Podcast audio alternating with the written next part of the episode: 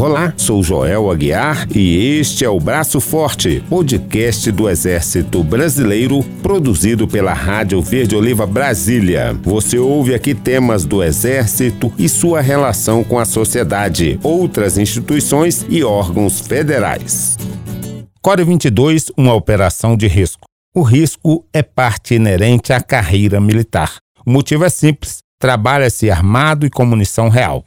Imagine fazer isso no contexto da interoperabilidade. Aliás, o que é isso? O que é essa tal de interoperabilidade? Neste episódio, nós vamos explicar este conceito e muito mais. 219 militares do Exército Brasileiro participam do exercício Core 22, Combined Operations and Rotations Exercises. Em agosto e setembro, em Fort Polk, na Louisiana, nos Estados Unidos, militares brasileiros buscam melhorar a interação com militares norte-americanos e com novas técnicas de combate. As tropas da 12ª Brigada de Infantaria Leve Aeromóvel do Exército Brasileiro e da 3 Brigada da Centésima Primeira Divisão de Assalto Aéreo do Exército dos Estados Unidos compartilham experiências e conhecimentos sobre doutrina, técnicas, táticas e procedimentos de defesa. O comandante da Companhia Core, capitão Leonardo Santana Canzi, participa da operação e conversa comigo, Joel Aguiar, sobre essa experiência. Capitão Canzi, nós já abordamos esse tema aqui no podcast Braço Forte, a Core 22 mas precisamos informar ao ouvinte que acompanha apenas este episódio sobre esse tema. E por isso vem a pergunta: o que é a Operação Core 22? Primeiramente, a Operação Core 22, ela foi fruto de um acordo assinado entre o Brasil e os Estados Unidos para a realização de exercícios combinados entre o Exército Brasileiro e o Exército Americano. Esse exercício ele tem como objetivo promover a integração entre os dois exércitos, estreitando laços históricos que vêm desde a Segunda Guerra Mundial, quando o Brasil lutou no Teatro de Operações da Itália, inserido no Quinto Exército Americano.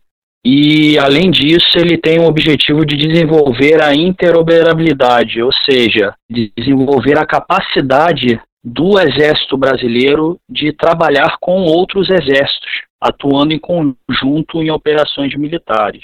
Esse pacote ele prevê a participação de tropas de ambos os exércitos em exercícios tanto no Brasil quanto exercícios no solo americano. Esse exercício ele é conhecido o nosso exército a gente chama de certificação, mas aqui nos Estados Unidos eles chamam de rotação. Por isso que no nome CORE é uma sigla Combined Operations, né, operações combinadas, e Rotation Exercises, então é exercícios de rotação. Isso é importante o pessoal saber porque existe essa integração esses dois exércitos visando aí desenvolver interoperabilidade. Esses exercícios ele tem um propósito, no caso aqui das tropas americanas, capacitá-las antes delas serem empregadas em operações reais.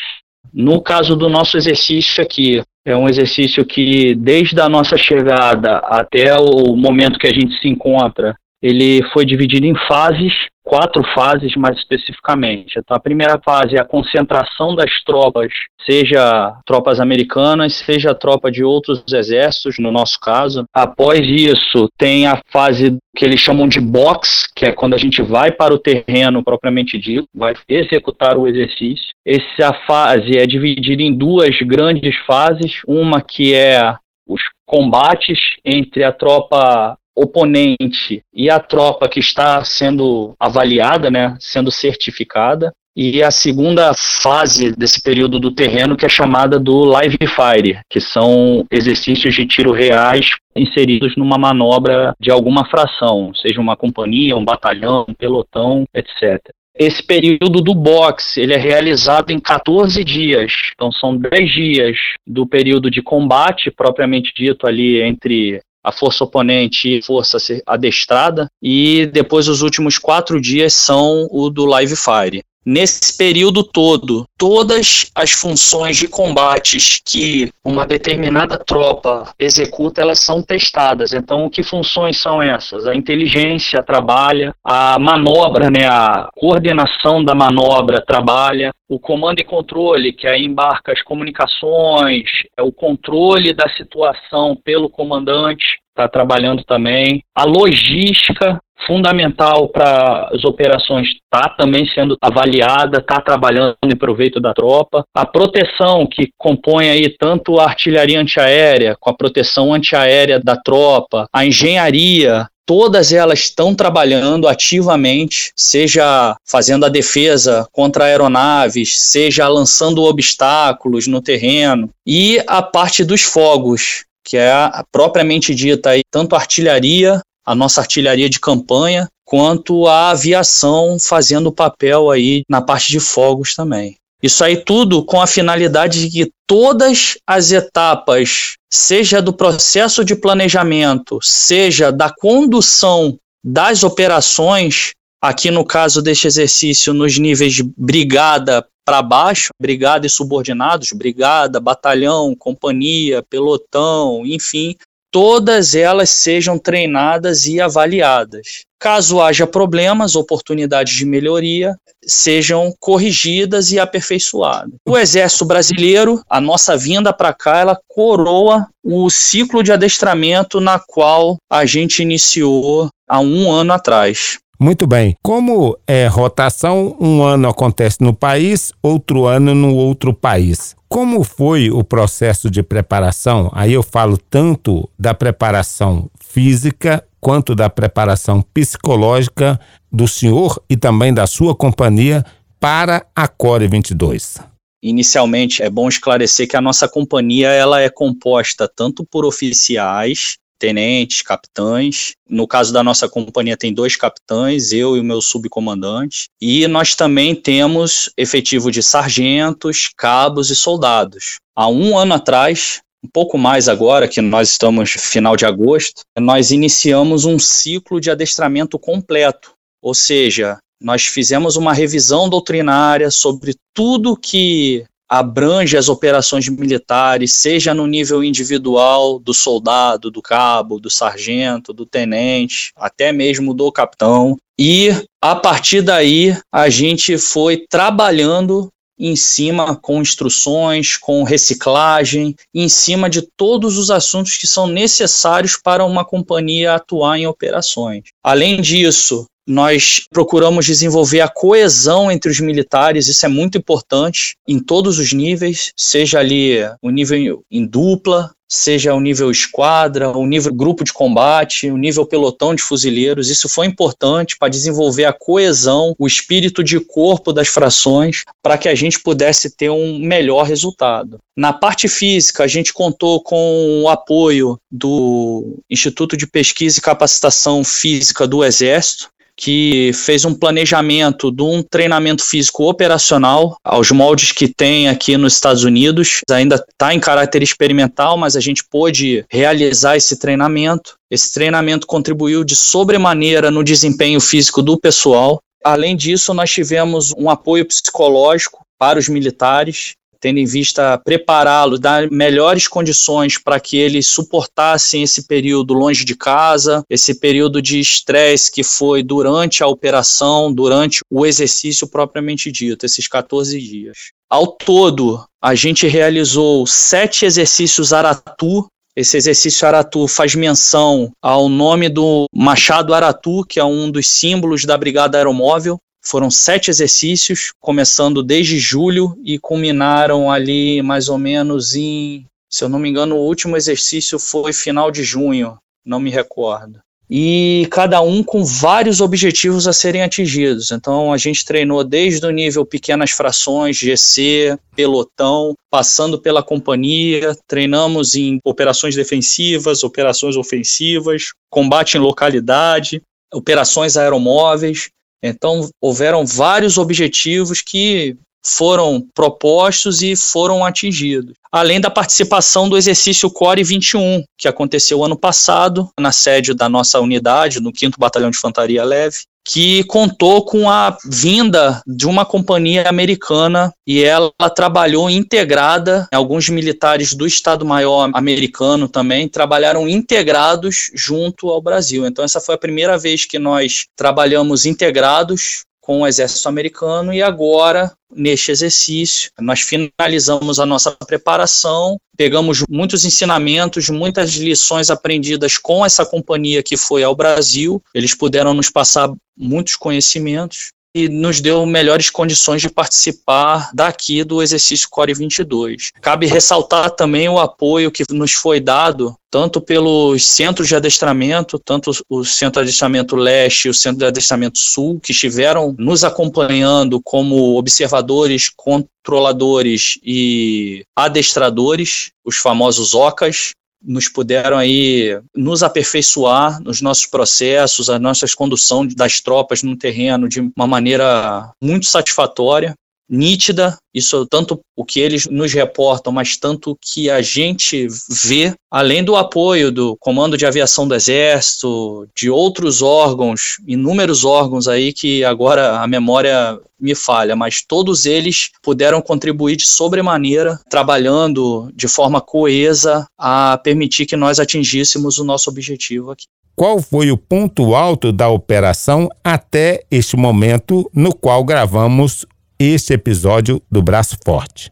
Aqui eu gostaria de delimitar numa parte específica, porque o exercício todo ele foi o ponto alto. Os 14 dias foi o ponto alto do exercício. Primeiramente por causa dos meios disponíveis, isso aí impacta também no Live Fire, quanto também no realismo isso aí foram duas coisas que marcaram aqui o exercício. Se você perguntar para qualquer militar, do soldado mais moderno até o tenente mais antigo, eles vão ser unânimes, que é a quantidade de e-mails e a variedade, óbvio, e também o realismo. Tanto no Live Fire quanto na primeira parte né, do período dos 14 dias, o ponto alto da questão dos meios foi que o pessoal pôde voar com o helicóptero Chinook. Para quem não conhece, o helicóptero Chinook é um helicóptero grande que possui duas hélices grandes em cima, né, dois rotores bem famoso, quem pesquisar na internet vai poder ver. É um helicóptero de transporte que consegue levar até 30 militares equipados, que foi o nosso caso das nossas operações, ou 47 desequipados, aí é um pouquinho mais que ele cabe. Além disso, ele pode carregar veículos leves e peças de artilharia. Então,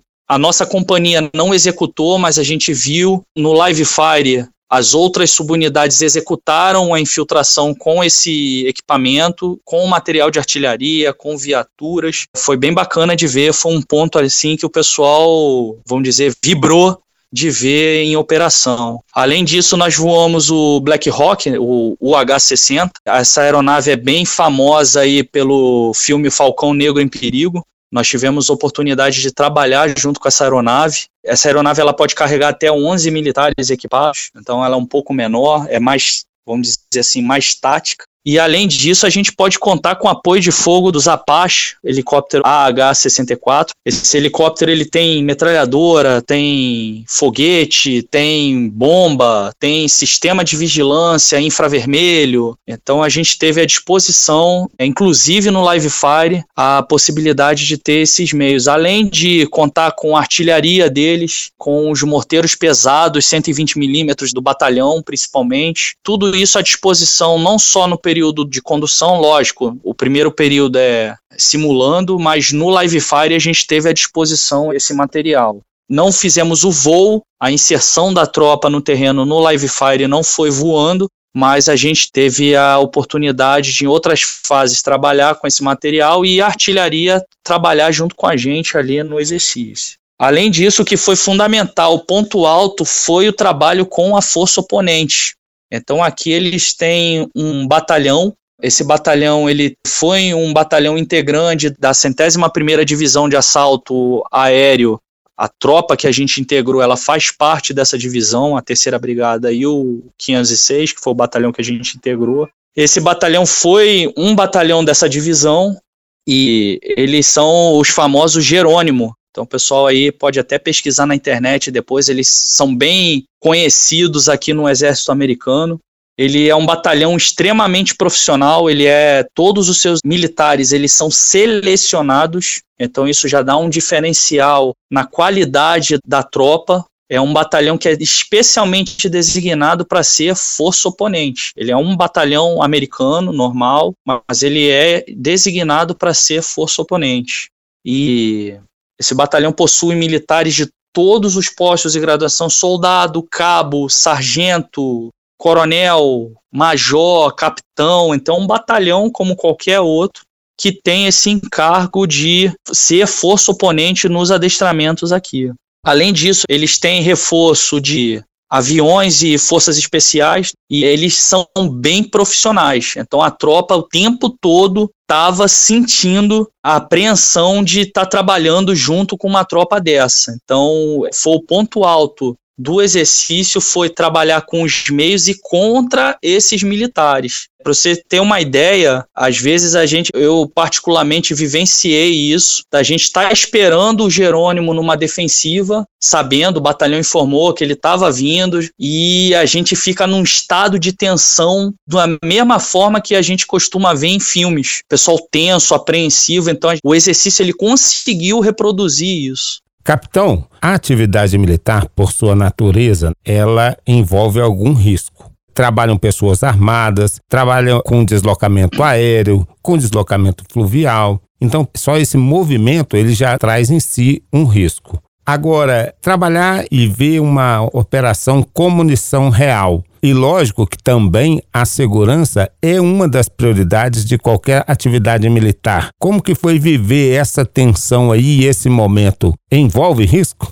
Durante esta fase que há o contato com o Jerônimo, nós estamos com a munição de fechinho, ou seja, aquela que só simula o barulho do tiro, o barulho e no máximo o clarão ali do tiro ele não tem o projétil indo na direção da força oponente. Então ninguém durante o período de confronto está com munição real. No máximo ali, se tiver, é o, os OCAs, né, os avaliadores, por questão de segurança. Mas a tropa ninguém está com munição real. A tropa, as aeronaves, a artilharia, ninguém com munição real. O único momento que a gente trabalha com munição real são os exercícios chamados live fire, que é o que?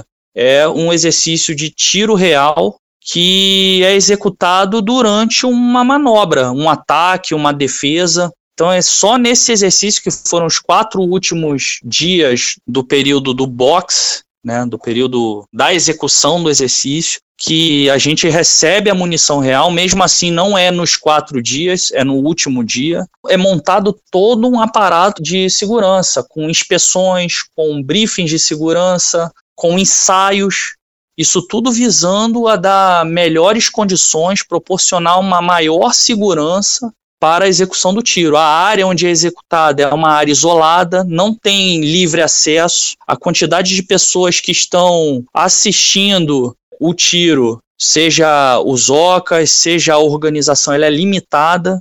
Isso aí tudo visando não termos problemas ali de segurança. Para a execução desse exercício, nós tivemos aí a experiência da subunidade Culminate, né, que veio aqui também para o JRTC. Foram colhidos alguns ensinamentos sobre a questão da execução do Live Fire, foram reproduzidos no nosso treinamento. A gente executou seis exercícios do tipo durante a nossa preparação o que nos deu uma condição de chegar em ótimas condições aqui no JRTC, mais especificamente na execução real do exercício de tiro. Capitão, aqui no Brasil, eu cobri a Core 21, nós tivemos um live fire em torno de 35 minutos de disparos de diferentes armas de diferentes calibres. Como que foi aí? Aqui foi mais tempo, a gente fez um ataque mais ou menos num objetivo que ele tinha aproximadamente um quilômetro e meio. À medida que a tropa ia avançando, ia progredindo,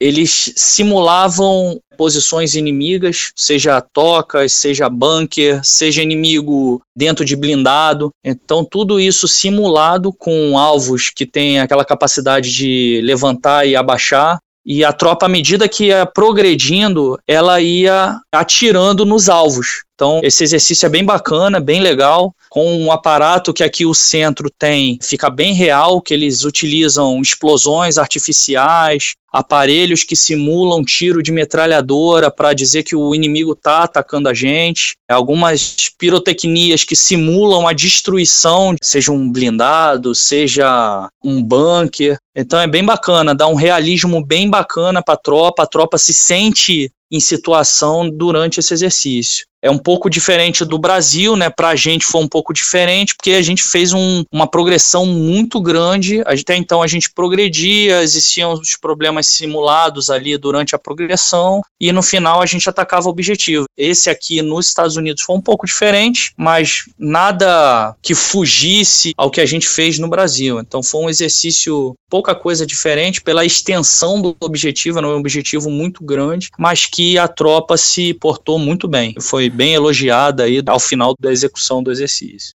Capitão Kanzi, o senhor falou que essa sensação de realidade, essa percepção, essa tensão de estar participando do exercício, ela foi percebida pelo senhor e pelos participantes, os sargentos, os cabos e soldados, todos os integrantes da companhia. Isso reflete no ânimo e no estado de espírito do soldado, traz ali uma sensação de dever cumprido ao final. Como é que o senhor sintetiza essa participação? Com certeza, o militar, após ele passar por tudo que ele passou aqui, pela experiência, pelo realismo que o exercício trouxe, sempre ao final de qualquer atividade que a gente faz, sempre a gente tem aquele gostinho de missão cumprida. Mas aqui teve um gostinho maior, embora a gente estivesse um pouco mais cansado, mas o gostinho de missão cumprida foi muito bom, foi muito gostoso. Quem você conversar com os soldados, os cabos, você via no olhar deles valeu a pena, foi muito bom, foi muito importante a vinda para cá, compensou. É, a gente aprendeu muito aqui e a missão foi cumprida. O pessoal, ao final, a gente via no semblante do pessoal que aquele sentimento de missão cumprida quando acaba a atividade, nossa, eu cumpri a minha missão, nossa, foi muito bom, foi cansativo, mas valeu muito a pena. O senhor sabe que esse podcast ele é bem ouvido por militares. Eu queria perguntar para o senhor, na sua perspectiva pessoal, o senhor espera que o Exército Brasileiro dê oportunidade para que outros profissionais possam participar de uma missão parecida com essa?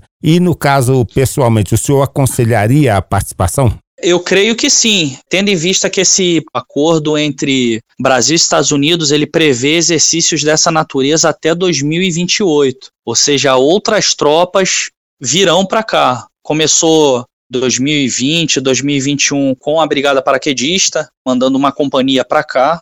Tá agora com a gente aqui, tanto a tropa americana indo ano passado lá para o Brasil e nós vindo agora para cá, para os Estados Unidos, para o JRTC. E haverão outras brigadas, outros comandos militares de área que também passarão pela mesma experiência. Lógico, o interessante seria que todo o exército tivesse oportunidade, mas eu creio que muitos militares terão uma oportunidade, sim, é uma oportunidade única, de participar de um exercício como esse aqui no solo americano. Para aqueles que ainda não sabem se vale a pena ou não, eu posso falar, vale a pena. É uma experiência única, não só como capitão falando, mas tanto para os tenentes, quanto para os sargentos, quanto para os cabos e soldados, porque tudo que a gente passou aqui, todo esse realismo, todos esses meios que a gente vivenciou aqui, muitos desses meios são que a gente lê em livro, vê em filme, aqui a gente fez na prática. A gente voou de helicóptero aqui de Chinook, voamos de Black Rock, os morteiros atiraram, metralhadoras atiraram, o inimigo veio para cima da tropa, a tropa reagiu, então um realismo bem bacana. Eles sabem reproduzir esse realismo muito bem e é uma oportunidade única, porque você vai ter a oportunidade de ver os seus pontos fortes, aquilo que você está bem e aquilo que a gente tem de problema a gente pode melhorar. A gente tem essa adaptabilidade, né? Aquilo que a gente pode melhorar, a gente tem condições aqui de o próprio adestramento faz com que você busque melhorar. Então aqui é uma mega oportunidade, quem puder, caso a sua brigada, o seu batalhão fique incumbido de participar dessa missão, eu aconselho a bota o nome. É muito bom para o inglês, é muito bom para conhecer uma cultura diferente. Muita gente aqui, principalmente os cabos e soldados, estão tendo contato diário com o americano, estão conversando, trocando experiências, trocando presentes, estão tendo essa oportunidade de estreitar laços com esse outro exército. E o brasileiro é fantástico. O brasileiro, aonde passa, faz amizade. Então já tem vários militares aí que já fizeram amizade com os americanos, estreitaram laços, integraram. A gente teve a oportunidade da nossa equipe de reconhecimento integrar um pelotão de reconhecimento americano. Então eles passaram o período do confronto todo com eles, infiltrados no terreno, então trocaram experiências. Isso aí é bem bacana, bem bacana mesmo. É uma experiência que cada um de nós vai levar para o resto da vida. Muito obrigado, capitão, pelas informações do senhor. Eu acho que a gente bateu aqui todos os nossos objetivos com essa entrevista e quem nos ouve tem a oportunidade de vivenciar um pouco essa experiência que os senhores passaram aí nos Estados Unidos. Desde já eu que agradeço aí a oportunidade, o espaço dizer que essa oportunidade que nos foi dada foi de ouro. Então foi muito bom ter vindo aqui. Espero ter passado o máximo de informação aí para o futuro, né? Quem estiver ouvindo, seja ele militar ou não, puder dar uma incentivada para atividade militar. Conheça mais sobre o Exército Brasileiro. Ouça, siga e compartilhe o Braço Forte. Confira também no eb.mil.br.